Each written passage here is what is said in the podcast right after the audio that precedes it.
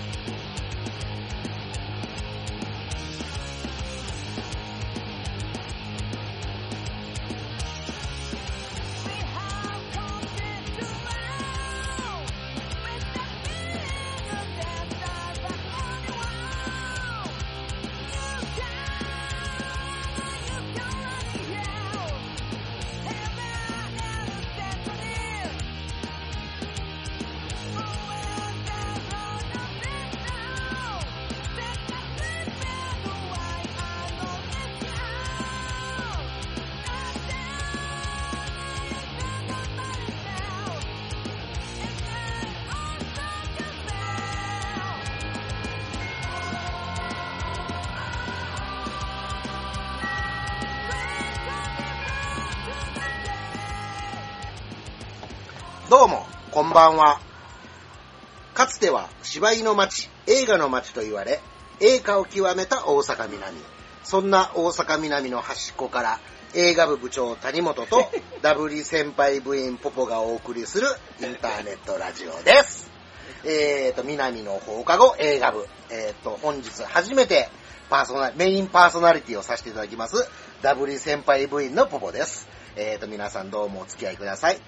えーと、今日皆様とご一緒に楽しむ映画は、トロン、トロンレガシー。この日本ですね。えーと、トロンレガシーの方を、まあ、メインの後半の話にしたいと思いますので、前半はまあちょっとトロンの方のストーリーをパパッとかいつまんで、えーと、説明させていただきますね、まず。えーと、1982年アメリカ作監督スティーブン・ハズバーガー。えーと、世界初コンピューターグラフィックス CG と言われているものを導入し、コンピューター、えーと、映像部分、コンピューターで映像部分を作,、えーと作成しておりまして、コンピューターの内部世界を美しい映像とプログラムの擬人化という手法で表現した、うんと、ちょっと特徴のある SF 作品となっております。えーと、まあ、どんな話かと言いますと、えーコンピューター内部世界。この世界のことをこの映画では通して以降グリッドと言いますので、グリッドという言葉で覚えてくださいね。グリッドの中に入り込んでしまったフリン、えー主人公ですね。コンピュータープログラマーなんですけれども、このフリンが、えーと同僚、仲間のアランの作った不正調査プロ、コンピューターの中ですね、のプログラムを審査するプログラム、トロンというのを作りまして、それと共にライバル、デリンジャーっていうやつがね、自分の悪いことされるわけですよ、フリンが。この悪いことをしてきよる、えープログラムとこの中で戦うという物語なんですね。ただ、その中で、うーんと、自分が、フリンが作った神様ですから、この創造主ですから、その自分の作ったプログラム世界っていう中で戦っていくっていう物語になりますんで、えっ、と、そのコンピューターを擬人化するっていうことですね。これがまあどういうことなんかって言ったら、我々のパソコンの中でもプログラムが我々がこういうことしたいと思いますよね。例えば、うんとエロ動画を見たいって思う。そしたら、え、よし、エロ動画を見るためのボタンをクリックだって押した時に、その中でプログラムがどうやって動いてたりとか、で、そのプログラムが壊れちゃったらどうなるのか。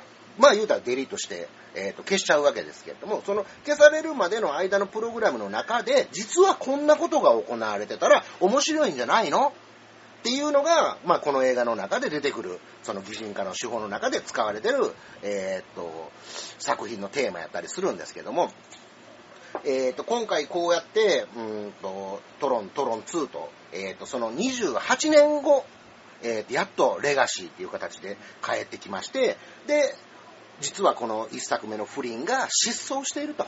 何年か後にね、このトロンの世界から戻ってきて何年か後に失踪している。その失踪した息子のもとに20年間音信のなかった父親からのメッセージが来る。さあ、それを聞いた不倫少年はどうするのかっていうのが、この我々と一緒に楽しんでいただくトロンレガシーのスタート、導入部なんですけれども、えっ、と、まあ、見ていただきたい、うん注目していただきたい部分っていうのは何かというと、やっぱりコンピューターグラフィックスがこの28年間でどう進化したのか。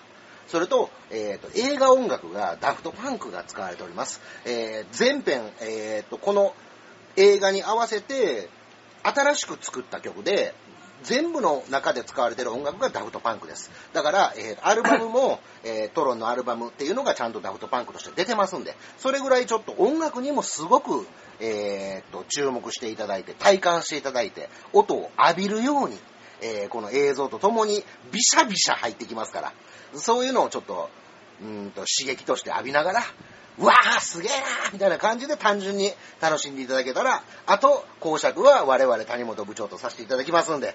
では、皆さん、えーと、ご鑑賞あれ。ただいま映画鑑賞中。南の放課後選ぶでは、谷本部長どうぞ。はい、どうも、こんにちは。いやー、肩こるな、これ。どうですか、初めていの。やいや、もうめちゃくちゃ緊張したわ。もうこれもぶっ通しでうん、ポポさん解説パターンでいった方がいいんちゃいますかね、これね。いやいやいやもう聞いてて、なんか、安心しますね。何や、それ。たどたどしさがないっすもんね。はい、じゃあトロン。はい、トロン、レガシー。レガシー。ー見ましたね。これ、見たはい初めてですか？この、これが初めてレガシーは僕これが見たのがあ、初めてね。そう、じゃあ前の話はもともと見てたんやね。前の話は、あの、リアルタイムで、ああ、はいはいはい。えー谷本少年。少年見ましたか？俺もリアルタイム見まこしたよ。れっすな、これが大事なとこなんです。ここ、げこれが原体験ってしこてれ、はいはいはい持ってるって実はいははい、映画好きの中ではいはいはいも、すごく少年期にこの映画を見てるっていうのは、大きいことれは意思うね。見がめちゃくちゃ合いますね。この映画僕、うん何歳やった？僕ね、12歳、中学生。いや、俺中1か中2やであ。ほな僕、もうちょっと下っすね。うその時にこのトロン見見て、ん。いや、このほんまレガシー見るにあたって、さっき坊さんも言った通り、うん。これを味わうか。うん。谷本少年、うん。ポポ青年が、うん、少年や、俺もまだ。当 時あの時、うん。あえて良かったと、レガシーを見て、うん。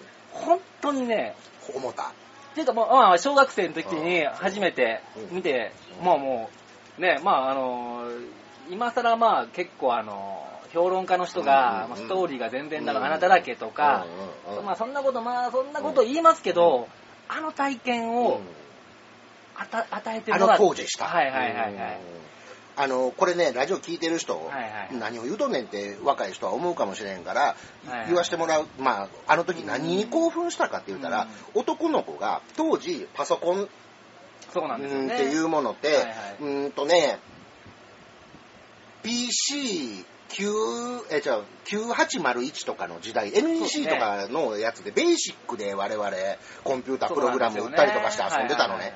でそういうコンピューター、未来みたいなものに憧れてる少年たち、科学が好きな少年たちはやっぱりパソコン当時触りたかった。うん。でも触られへんからお、金がない。お金がないし、すごい高かったから当時ね、上信とかの一番上の階、日本橋までわざわざ電車乗って来るわけよ。ほんで、日本橋の一番上の階に、パソコン貸してくれる、い時間貸ししてくれるなるほどね。ーナーとかがあって、はいそこで俺ら雑誌、アスキーとか持ち込んで打ち込んでたのね。だかあらそういう少年からしたら、もうこの世界、ドンピシャじゃない？プログラムの世界。あプログラムを打つっていうのは今の多分若い子多分分かんないと思うんですけど、うん。ゲームを一つ作るのに、うん。英語や数字とかそういうのを全部パソコンに打ち込んでいくわけなんですよね。うんそうね。うん。その英語とか数字とか、そういうものが全部動いたりとか、うん。プログラムがね。まあまあうん。なるわけなんで、僕はあの当時お金がなかったんでね、やっぱりあの、アスキーとか買ってたんですけうん。ど、まあ、もちろん FM7 もうん。PC88、マックスも、X1 も、もちろん持ってなかったですけど、持ってなかったな買われへんかったもんな友達のお金持ちの家で遊ぶにうん、あーそうそう。もマーク2持ってんだとか、う X1 持ってんだよ打たして、打たしてみたいな感じだったもんね。で、プログラムをこう、あの、うん。あの、アスキーとかになったらね、うん。あの、このついプログラムをてねゲームと若いこれ人何言ってるのか分かんないームでき、こんなゲームができますよ。そういう僕ら世代からすると、このプログラムの擬人化っていうのが、すごかったんですよ。このアイデアも飛び出るぐらいびっくりしたよね。頭おかしなるかな、思うだもん。なんていうかね、え、もう焼き付きましたねうん、これでねほん。で、中で出てくる、まあ言うたら、いデジタルな世界観はいはいは、い0と1しかない世界観をはいどうビジュアルで表すのか、擬人化するのかってなった時はいに、服が光ってるみたいな。そうなんですよ。もうね、僕ね、そこからね、ネオンカラーフェチになってしまうぐらい。ね。あと、ワイヤーですか。うん。なんていうんですか。ワイヤーね。縦と横の、うん。斜めがない縦と横でこう、そうそうそべての。グリッドの世界はいはい。うん。あの、ネオンカラーとあの感じが、もう叩きつけられましたね。で、しかも中に、まあ当時、ぜ世界中の少年が歓喜するバイクが出てくるわけですよ。そうなんですよね。まああの、まあ言いますと、うん。ライトサイクルという、うん。えっ、と、あの、トロンの中に使われているあの、えーレースゲームなんですよね。その壁を作って相手を壁にぶつけて、あの、戦うっていうのが出てくるんですけど、そのかっこよさが、うんだからなんか、トロンといえば、そういうかっこいいバイクでレースする、あの、映画なんでしょ？みたいに思ってる人も当時おったぐらい、そうですインパクトの強いライトサイクルやったもんね。そうなんですね。僕もやっぱあれが一番、うんあの、インパクト強かったですう。なんてかゲーム変えましたかしからもね。BGM がブーン、ブーン言うてるだけ。当時な。いやー、でもあれが良かったのよね。で、俺ね、中学校1年生の時に初めて堺東の映画館で見たわけよ。で、それも学校終わりに楽しみにして、まああんまり誰も友達分かってくれへんから、俺一人で行ったんやけど、まあ見ました。衝撃受けました。はいはい。もう立たれへんかったよ俺。あー。勃起してもうて。もう心がやで。え、あの、立たれへんのそっちの方の？心が足腰じゃなくて、心が勃起してもう心の勃起だ。あかんと。ポ SF、ポポさんねコンピューターあの、ポポさんねあのバイク。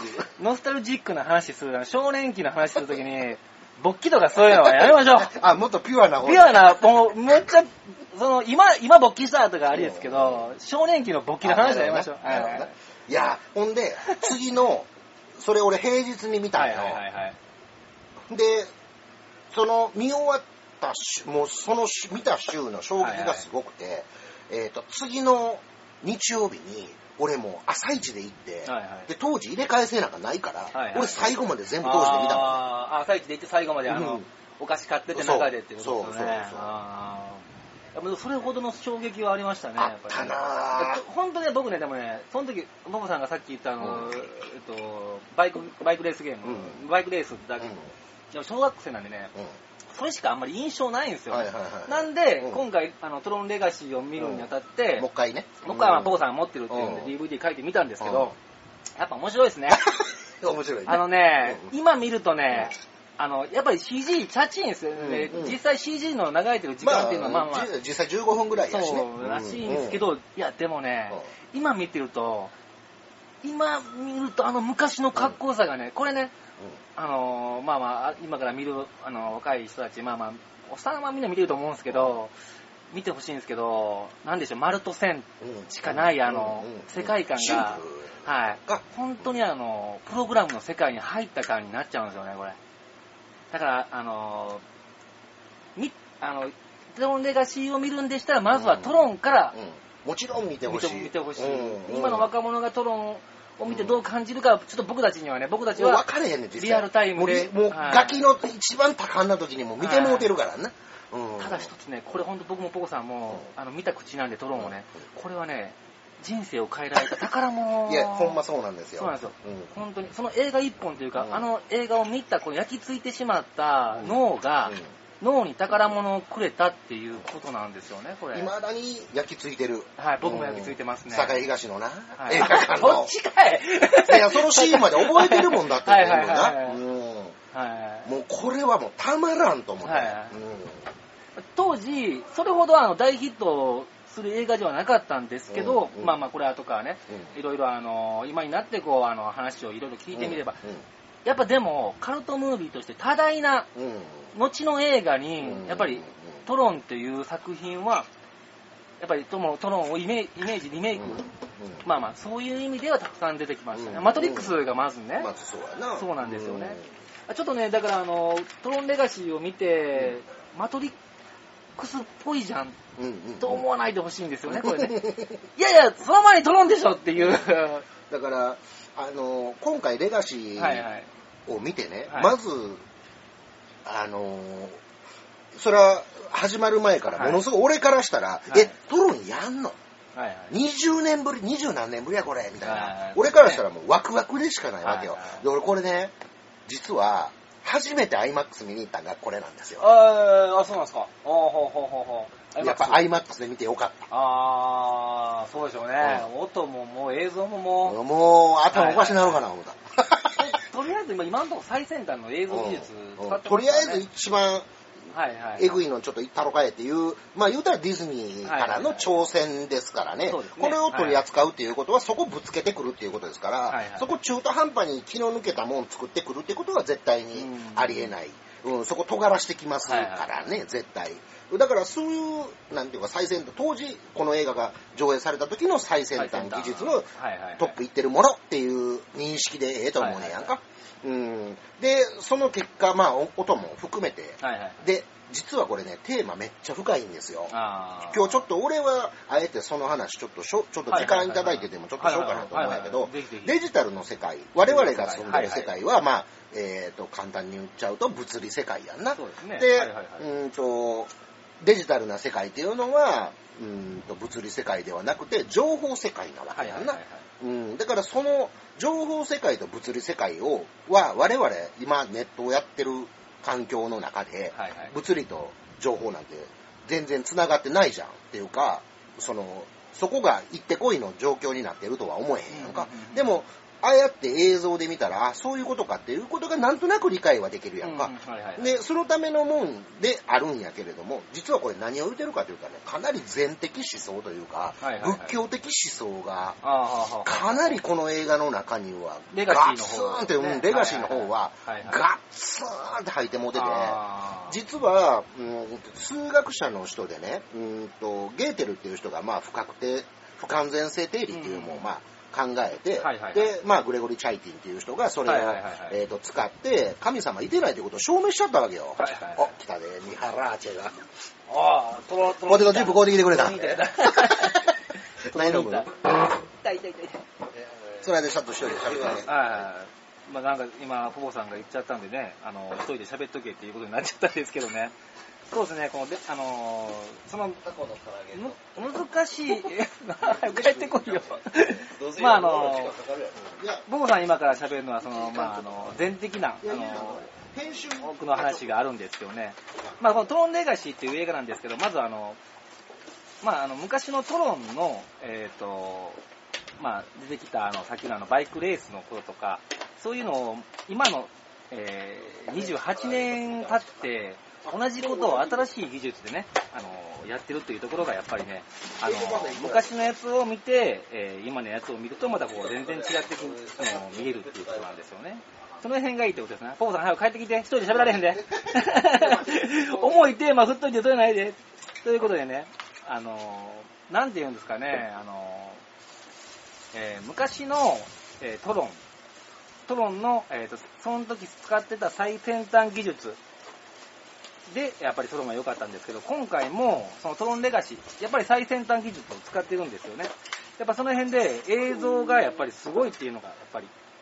で、あの、物語がね、進んでいくにつれて、あの、さっきポーさんが言いました、あの、えー、デジタル社会、あの、グリッドですね。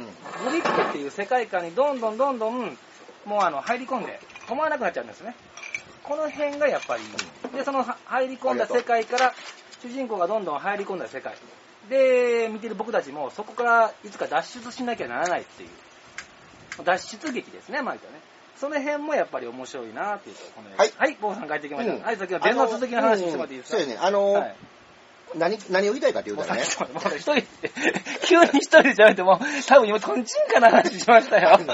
何を言いたいかというと、はいはいはいはい。うんとほんまにねはいはい、神様の定義っていうのは全知全能であることですよね。うんすべてを司っているのは神であると。はいはいだからすべてこの世っていうのは神がプログラミングしたものだっていうのが、はいはい。神という概念の、まあ、うーんと、なんていうのかな、ね。うんはいはいはい。定義やんか、はいはい。でも、実は、その数学的に本当に完全なものはないっていうことがもう証明されちゃったわけよ。はいはいはいはい。だから必ず完璧に見える世界でもイレギュラーが起こるっていうことなんよ。数学でですか？数学で。数学では数学でもで出ちゃったわけよ、もうそれが。数学って言ったら完璧なものの世界やけども、その中にも絶対に世の中に100%っていうものはないねなるほどね。うんはいはいはい。だからリミテッドした中での100%はあり得るよ、はいこの世界観の中での100%、はいでも何にもない条件がないところで100%ってないねん、絶対っていう言葉は実は絶対ではない。うん。この世にはないっていうことが 証明されてしまった。だから神はないっていうことが証明された、だからこの映画の中で完璧な世界を作れっていうふうにフリンを命令するわけでしょ？はいはいはいはい。自分のそうんとクルーに。はいはい。自分の分身としてこの世界を手伝ってくれる人に完璧な世界を作れって言ったわけ。でも、そのクルーは完璧な世界を作ろうとしたんだけれども、はいやっぱりその中にイレギュラーが起こって、デジタル生命体として、えっ、と、アイソーっていうものが生まれてくるわけじゃない、はいはいはいだからこれね、そういうことを言ってるわけよ。はいはいうん。その完璧な世界であるはずの0と1のデジタルの世界でさえ、イレギュラーが起こる。で、その中から生命体が生まれてくる。っていう奇跡が起こったわけよ。その奇跡が起こったことを、そのクルーたちは完璧なものを作ろうとする方やから、うんこういう不完全なものは、うんとこの世にあるべきではないってプログラムされてるから殺そうとするわけでしょ。不完全なものがあってうん。完璧に成り立つっていうこと、そうってことですよね。いや、完璧っていうものが、うん、だからないっていうことなのね、結局は。だから、そういう、うんと、ことがは、いちょうど、うんと、話題になったというかそういう世界観でちょっと、うん、がちょっと流行り出したというか、そういう時にやっぱりちゃんとこういうテーマをディズニーは入れてきてると。ね。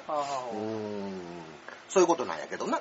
うん。うんだから、その、我々の、で、この結局最後さ、このアイソーと呼ばれてるクオラが我々の世界へ来るわけやん。で、この、何がすごいかって言ったら、いはいこのクオラっていう人はデジタル生命体ですから、デジタルでできてるわけやんか。はいはい。あ、これ、ああ、これですね。はいはい。うんだからそういうことが、うんとうんだから、クオラが例えば、その人類の病気とかを全て治せる可能性を持ってるわけやんか。まあ、あのあの女の人がいうん一応まああの、新しい希望みたいなそうですね。生き残り、唯一の生き残りやから、だからその、すべての情報を持ってるわけやから、だからその情報の中から例えば病気を治す、あれはこれとかって分かっていく。だから人間がどんどんどんどん DNA が解析されていってる、ずーっと先の究極のの解析された形がクオラやと、はい思ってくれたらいいから、うだからそこを解析すれば全てが分かるっていうことやから、だから人間にとってすごいいいわけでしょ。でもそれで病気がなくなろうが何しようが、またいずれイレギュラーが起こる。100%じゃないないっていう。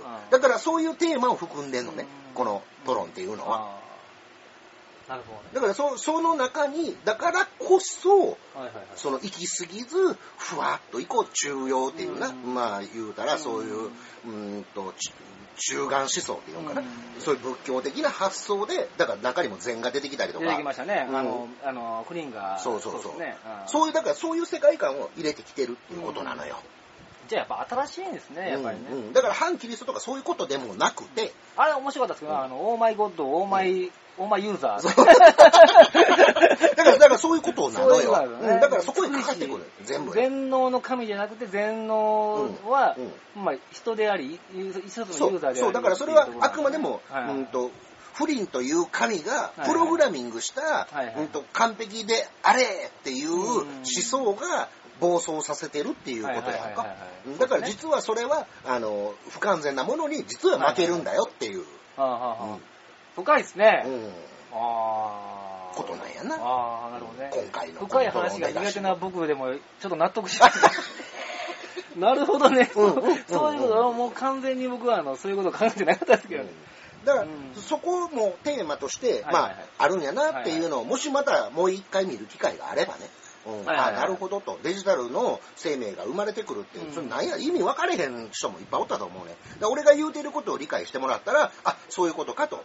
デジタルの世界に食事があるとかおかしいやんとか思うけど、それもだからおかしいんじゃないねんだから。うんはいはいはいだから情報空間やから。情報空間やから、食べてる自分の脳が認識すれば、それは食べてることに僕なるわけやからの大好き。なあの酒場のシーンのあの酒場のボスキャスターキャスター。あいつ大好きあいつもありってことなんしかもあのシーン、ダフトパンクあがさ、出てくるやん。ほんで、お前らもっと乗る音楽かけろとか言われて、ちょっと、なんかふてこい感じで。いや、あのシーンでも結構僕好きですね。うんあの間にあれちょっと、で、ね、音楽に合わせて、なんかこう、キャスターがあの動きとかシーンがパッパッパッパって切り替わるところらへんなんかは、すっごいいいよね。はいはい、そうですね。で、さ、さすがディズニーやなって思うのは、ものすごいシーンの、は言うたら分かりにくいさ、はいはい。デジタルのはい。中に入って擬人化なんてさ、分かりにくいテーマをなんとか分かりやすくしようっていうためのカットがもう親切すぎるぐらいに入ってるから。やっぱりディズニーのあの、うん。いろんな人に楽しんでもらいたい、うんうん。もらうための映画、うん。配給映画だっていうすごいなって思うな。そそうね。いう意味では。そのシーンいらんやんとか、はいはい。そのワンカット余計やんって、俺ら、そういうデジタルの世界とかをもうスッと頭に入ってくる人間からしたら思うかもしれないけど、でもあれはみんなに分かってもらうため、あ最低限の、キャスターのシーンがやっぱそうですねそうやな、はいはいはい。うん。とかも含めてね。あの、前半のあの、エフリーン、うん。あの、あれですね、息子の方のあの、バイクのシーンとか、あの、飛び降り、ビルから飛び降り、うんあれ辺も全部サービスですそよね。う。で、あれ、はいほんで、あれは何かって言ったら、はいパッて一回警察に捕まるときに。ヘリコプターからスポットライトを浴びて万歳するシーンあるやんか。あのシーンが前にあるからデジタルのシーンでもいきなり始め、なんか分かれへん。でも、スポットライト浴びたから、あーまた警察かっていう、あーそこへ繋がってくる。不利やからね。はいはいあれ良かったですね。あの、冒頭またほんでドカティとかな、そういうところがまた男の子の心をくすぐるやないのの。親父との会話の中とかでもね。そうなんですよね。うんあのあるドカティ俺がまだ整備してやってるみたいなこと言うわけやんか。ドカティかっこいいから。あの、ほんで住んでるあの、なんていうんですかね。あのれ川沿いのとこ家じゃないアジトっすね、うんあれ。あの、アジトっていう。あれな、めっちゃええね憧れやな。あの、あのね、なんていうんですか、あの感じ、あの、うん橋がナイスビューってあらに言われるアな。ンダーザブリッジな感じですよね。うんあの、あれがやっぱりね、あれはちょっと男として憧れるような。ディズニーの映画ってああいうの多いはいはいはいね。主人公が住んでる家がかっこよすぎんねん。はいはいはいはい。あの、美味しいもの山岡さんぐらい。だから俺、そうやな、映画の中で、こいつらのアジトに住みたいって思うランキングで言うたら、そんなランキングあるんですか？うんそれ一回、ラジオでやりたいですよね。こんなラジオに住みたい特別企。画。いや、俺の中で1位か2位やで。ああ、僕もちょっと思いましたね。うん、1位はあえて今何かは言わんとくけど、はいはいはい。うんまあ2位ぐらいには来てるで。僕1位は、あの、美味しいもの山岡さんのあの、あの厨房の屋上にあの、ピカピカのあの、業務用の厨房を 家に作ってる。1位。2位がフリーンのあの、ああーフリンのあの部屋の部な。屋はね、あれずるいよな。ソファーの配置とかもずるいうん、ずるいですよねうん。で、デジタル全くないんですよね。そう。あの、全くあの、アナログしかないねんな。アナログしかない。うん。いや、やっぱ親父の、そうやね。そこからのゲームセンターに行って、ゲームセンターのスイッチを、うんあの、あの、なんていうんですか、あの、この、これですね。うんあの、電気を入れた時うんのあの、つい、つく感じとかね。バチバチバチ言うてはいなはい。ほんで、いきなりセパレートウェイズ流れんねんな。あーもうたまらないですよね。もう、つぼついてくるディズニーっていう感じやな。うんやっぱり当時の音楽が、ユーリズミックスもそうやな、使われてたりとか。あ。なんか、で、今回の、うん、とオープニングと、トロンのオープニングと、はいはい。実はオープニング一緒というか、オマージュで入れてて、うんえーっと、基板の上は電気が、基板の上を電気が走ってるかのようなはい。映像がだんだん、えーっと、あーワイヤーフレームになって、街になってはいはいはいはい、で、街がリアルになって、トロンっていうタイトルが出てくる。まあ、これ、同じ手法なんだよねあ。あ、いいっすね。うん。で、それを使って、まあ、ダフト・パンクの音楽でドーンって今回始まると。ああ、まあ、マトリックスもやってましたけどね、うん数字をこう。まあ、あれは、まあマトリックスは、あれは攻殻機動隊の Ghost in the Shell のパクリやかあはら。ははあの、オープニングはね。はいはいはいはいうんパクリというか、まあ、オマージュやから。はまあ、だからちょっとトロンはトロンで、じまあ、セルフオマージュやな。はいはいはい。うん、みたいなもんが入ってたりとか。あとね、僕、個人的に好きなのが、うん。あの、飛び降りてからの4点ポジション、着地着地した時の4点ポジションからのっていう、あの、あれがよく使われてましたね。うんあれ僕弱いんですよね。あそう。4点ポジション。好き4点飛び降りて、こう、4点ポジションっていう、あの、うん。膝と足と手をつくっていう、あの、うん。あれ、広角でしたっけ？あれ、初め。は広角広角。広角っすよね。あれがやっぱり対応に使われてて、どんウキウキしますね、やっぱりね。あはい。の、すごい日本のことも、考えて、はいはいうん。日本人に対してうん。新しいすごい気遣いしてる映画やなって思うしね。うん。やっぱね、すごいのが、やっぱりこの映画、あの、影響力がすごいのが、うん。やっぱりディズニー、ミッキーマウスが、うん。あの、ゲームの中でトロンの、うん。あの、ライトサイクル乗るシーンとかあったりとか、うん。まああの、えっ、と、なんですかね、えーモダンポルシェですか、うん。なんかあの、ピコピコ系の、うん。エレクトロ系のやつがオマージュして、うん。あの、ライトサイクル、もろ、うん。もろパクリっていうのがあったりとか、うん。やっぱりいろんな人がね、このトロンっていう映画をやっぱりあの、女性はちょっとどう思うかは分からへんけど、ね。うん。これは、はい。まあ、男の人にやっぱり見てほしい映画やなと思うねんな。そうですね。うん。だからやっぱ冒頭でちょっと言ったあの、やっぱりこの映画難しくて、うん。あのーそのリアルタイムで味わった人がやっぱり面白いと思ってしまうんですよね、うん。やっぱり。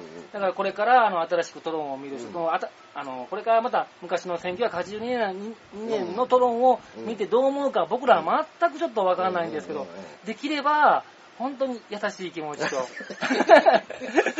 そういうので見てもらったら。勃起すると思うで、俺。これで勃起した僕ら変だよなと。うん宮ラッチ見たトロン。あ、そうあか。ーまあ、こんな勃起不全もおるわけや。勃起不全ですね。え、昔のトロンも見てないの？勃起不全やな。